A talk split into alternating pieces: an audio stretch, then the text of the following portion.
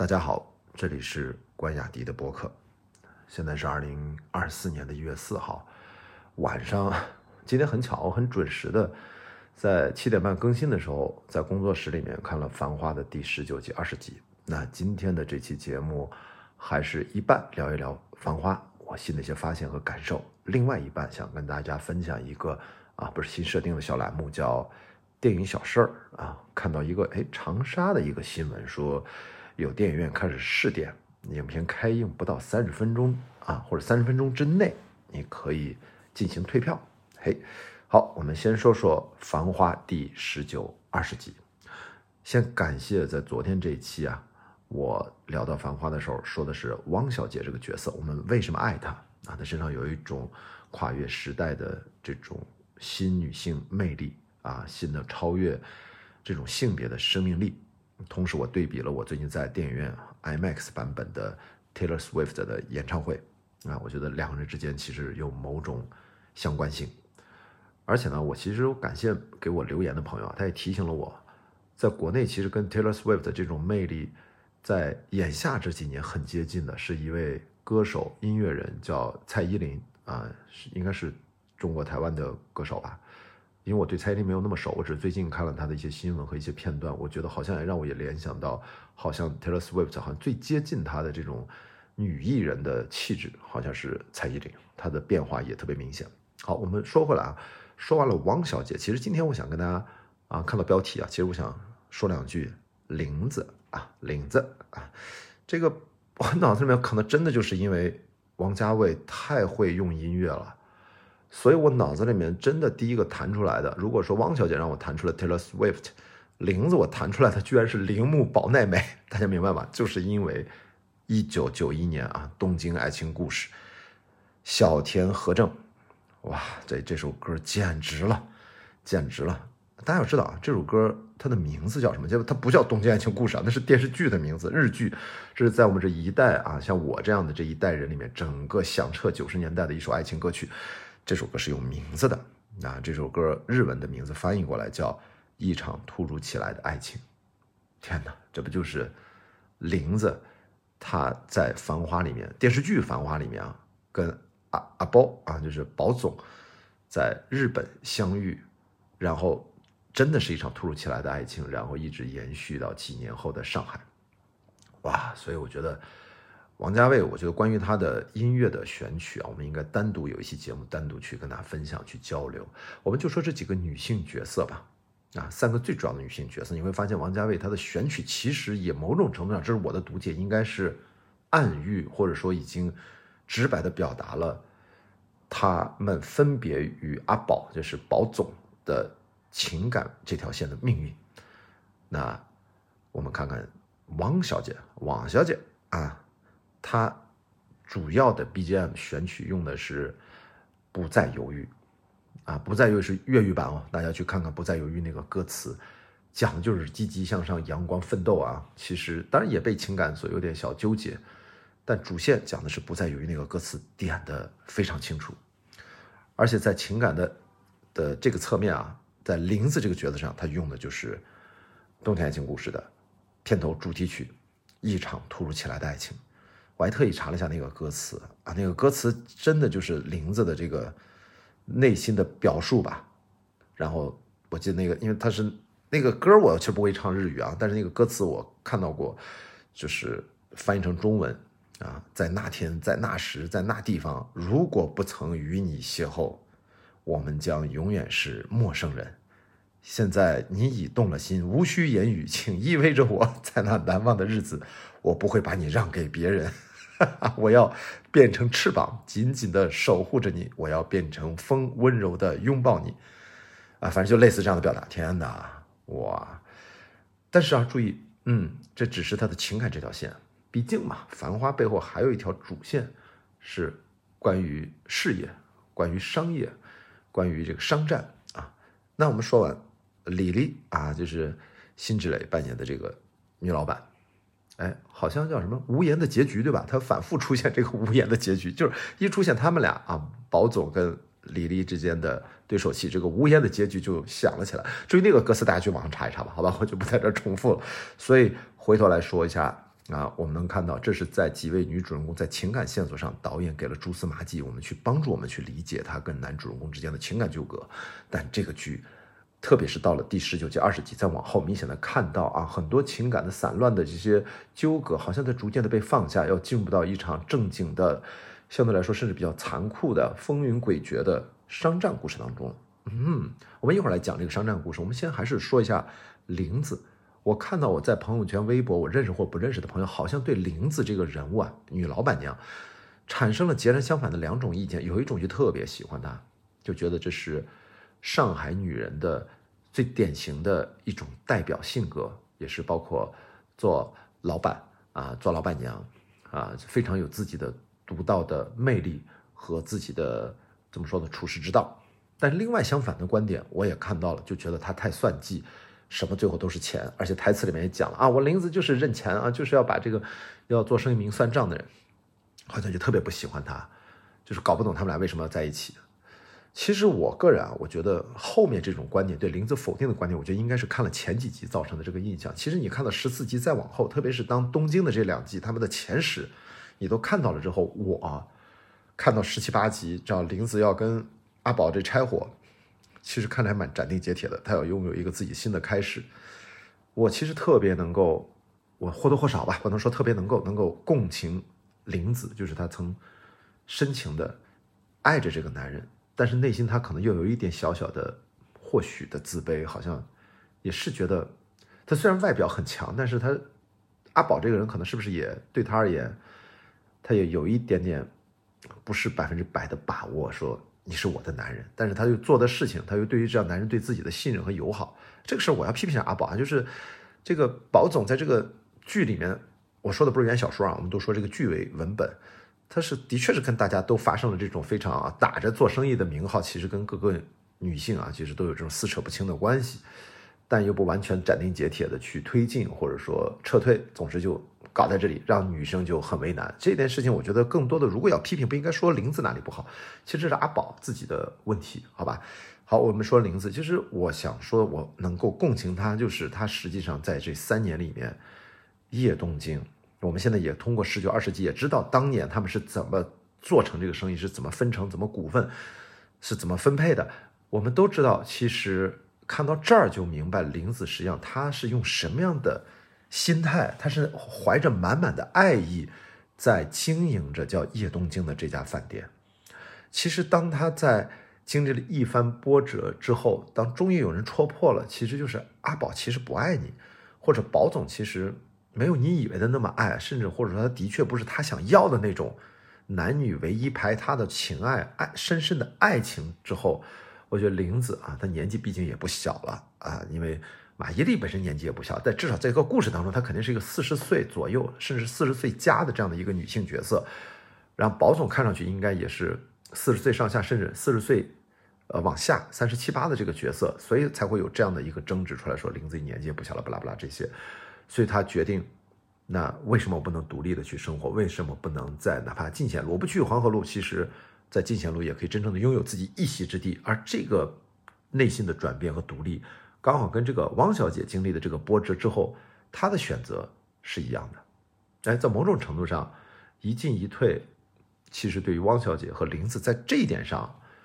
达成了一个很偶然的阶段性的共识。所以这就是走到了这个剧情。我们现在到了第十九、第第二十集，所以到这儿，我觉得大家对林子其实已经有了他的情感世界一个很丰富的认知。其实这个人物是非常饱满的，他的变化也非常大。啊，他跟汪小姐变化都很大。其实变化不是很大的是，呃，李李，我相信在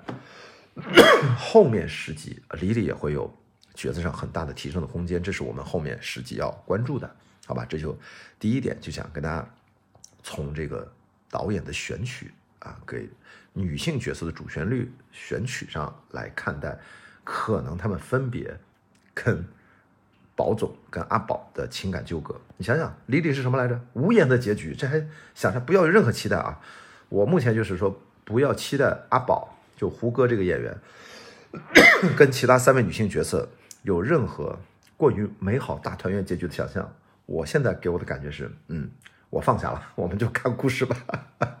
但前面的确给我们好多好多很美好的想象、纠结、纯爱，不拉不拉那些，哎，不说了。好，我既然说到了剧情走到第二十集，第二个想跟大家聊就是到底这个《繁花》这个电视剧啊，还是不是小说啊？这个电视剧我们在看什么？已经到了二十集，我觉得明显感觉到前面的大概十几集吧，或者十集我忘了，就是它有明显的一趴就是黄河路保卫战，啊，讲的是呃李李跟其他老板娘斗法，这是一个很重要的第一大趴的这么一个阶段。那么到了第二趴，我觉得是是一个中间，这是一个过渡。咱先不说第二趴是什么，第三趴在我看来就是商战和大结局啊，这个商战。就是已经有朋友指出了，这是跟一九九三年、九四年有一个很重要的一个呃合并案啊，叫保研是吧？保研案是当时很有名的一个案子，作为背景，可能后面还有这个服饰公司要上市的这样的一些案例，应该放到吧后面十集，让保总肯定要陷入到很大的这种变故当中啊，命运的波折当中。那中间这十集，我觉得其实就还是在做人物关系啊，不管是你看这个店里面是吧？葛老师啊，注意啊，这个葛老师，房东啊，葛朗台的葛，还有红林啊，哇，这红林这机关算尽啊，还有气管炎涛涛啊，这几个小分队加上我们的林子，他们的关系在积累，包括其他的人物关系，最重要的是汪小姐啊和林子，还有阿宝，这个其实也都是在关系在建立，然后还有爷叔在这亚瑟啊，在这里面，就是整个这十集。我是觉得看着是非常享受的。我说嘛，第十四集，我真的认为是国产剧的单集巅峰啊，真的是很难超越的。我是觉得啊，王家卫不给人留后路的一集，所以我觉得到了这一步，我觉得大概人物形象都建立的很饱满了，人物关系铺垫的也很充分了。也就是说，这中间这时期大家拉开了架势啊，情感上有些变化，干嘛呢？我我们就开始准备后面十集，因为中间十集的商战就是第一个是黄河黄河路保卫战，第二个是三洋牌上市变成上海名牌，对吧？就是范总这个人物出来之后，还有魏总也出来，是吧？就铺垫跟汪小姐的关系。到了我觉得这第二个十集结束，留给后面十集，就是拉开弓要射箭了，这是我的一个理解。那么，但是从某种角度上，我个人啊，因为我是喜欢看王家卫嘛，他再怎么拍商战，他也拍的是男女之间的。这种呃你情我爱，他总是摆脱不掉的。就目前来看，前二十集这个李李和宝总之间，他就是在刻意的回避他们两人之间的那种，也都不是导演说了嘛，不让他们俩眼神拉丝呃拉丝儿，就是让这个胡歌 和辛芷蕾之间要那种冷冷的啊，就是那种感觉。但到后面十集，他们俩是不是会把这种纯商业的商战的这种若即若离的关系一直延续到？最后十集延续到结尾吗？我不知道，呃，我我总觉得他们俩这个关系肯定不止这些吧，呃，或许啊，不懂，所以这就是我说我们可以大概以每十集为单位来理解一下《繁花》这个电视剧啊，我们的看点是什么？啊，音乐就不用说了啊，从选曲到音乐，我们的第一趴刚才前面说了，第二集我觉得呃，第二趴就是我觉得大概分成三块吧，现在进入到三分之二啊，还剩最后的十集，期待一下。那第三个，其实想跟大家聊到一个点，就是因为最近这个王家卫的《繁花》，大家身边都在追，我呢要跟大家推荐另外一档 最近也在日更的播客，就是我的好朋友啊，也是我们播客观友会的老搭档，也是我经常去他的播客做客的樊一茹，他有很多节目，《锦湖端会议》、《东亚观察局》等等啊，还有《梵高 Money Talk》都非常非常非常受欢迎。然后他最近呢，他把一个之前有一段时间没更新的一个上海话的播客，叫《上海闲话》，然后借着这个《繁花》呢，他又开始日更了。哎，注意，他日更的内容还是讲上海话，是一个沪语节目。这个事儿其实也是我们俩前日在呃工作室聊天的时候，我就在分享我为什么要做关雅迪现在这个播客，前身叫关雅迪迷你播客。当时想做短，但是我突然意识到做短不行，我们要极简。那我就可以在这个基础之上，我恢复日更。我很多年前，其实两三年前测试过日更，当时呢是把长内容切成段儿，提前都传上去，每日更新其中一段儿，不是真正的日更。那现在呢，我觉得这样极简的方式呢，也不剪辑，直接录完了就传上去，是真正的日更。我们俩在交流的时候，哎，他就想到，哎，樊如说，嗯，这个沪语版的日更节目啊，上海闲话可以拿出来做。最近呢，他也一直在关注《繁花》这个剧。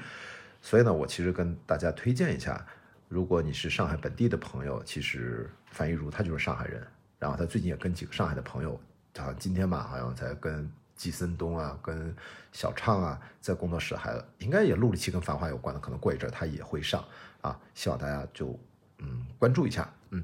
然后我自己其实之前啊，我。一直觉得要有一个这样日更的节目，因为我平时其实也写很多文字，我我不称之为日记啊，我什么都写，所以有时候就等于我每天都在写东西。那你说算不算日记呢？因为写的都是我的一些思考的碎片。朋友圈经常一条写一千多字，这是我经常干得出来的事儿啊。所以我经常跟我身边的另外一个主播朋友提到过，我其实就是觉得，呃，我做的就是我日常的思考。因为身边的朋友他在跟我说说，这个繁花这个偏方，比如腾讯视频，他是不是应该？多感谢我跟樊一茹说，没见过哪个播客圈里面的主播这么玩命的 在输出繁花有关的内容，帮着等于客观上帮他们推广。我说这个其实我没这么想过啊，我就觉得我自己就是在记录自己真实的日常生活的一些思考。我觉得这件事情对我更重要，它要大于播客这件事儿。播客对我来说就是一个媒介手段。以前我们写呃 blog 是吧，做短视频、拍纪录片等等，发微博、朋友圈，其实都是一个手段。我其实倒不会在意别人觉得我好像我是在给谁推广什么什么。当然，如果有些很合适的推广合作，当然我们非常欢迎啊。因为我跟很多其实之前我呃博客观影会和各方面都是我的一些老朋友、一些片方，其实也有过合作，这都是开放的。但前提是我们要做真实的表达。而且呢，关于播客，其实我之前一直就说过嘛，我两三年前做播客开始系统的更新啊，我就说过，说播客其实应该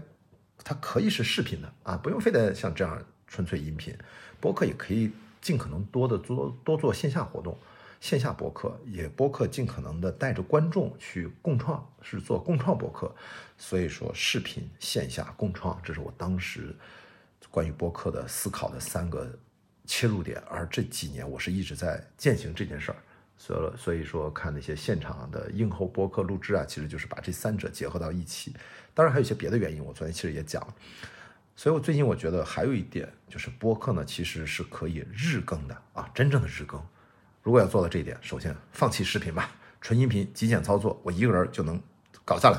但这事儿，你说它到底有多大的价值啊？我觉得这事儿我得边做边想啊，比如坚持一段时间，半年还是一年后，看看我是不是能有更多靠谱的问题能够提出来。因为答案可能并不是那么重要，我觉得提问更重要。好，说了说这几句呢，就是让大家关注一下，呃。除了我在做日更这种单口的短播客，其实还有好朋友樊一茹，他也在做一个会语播客，希望大家去关注上海闲话，好吧？啊，那最后一点，我觉得电影小事儿，简单说吧，就是最近看到了一个新闻，让我很开心，就是长沙试点啊，就是有些影院，个别的影院，它搁了一个退票机，说你 影院开映三十分钟之内，可以因为一些什么放映原因啊，各种原因，反正你不喜欢啊，就可以去退票。我呢就表示全力支持，不但支持啊，我甚至还呼吁我说，希望这种啊站到观众角度思考他们的呃消费体验感受的做法呢，能够全国尽早普及开来。一方面呢啊，我说我经常在说思考电影的未来的形态，传统的电影形态正在逐渐的离我们远去。那另外一方面，我们也不能这么轻易的认怂，还是尽可能的要把观众。更多的拉回到影院里面，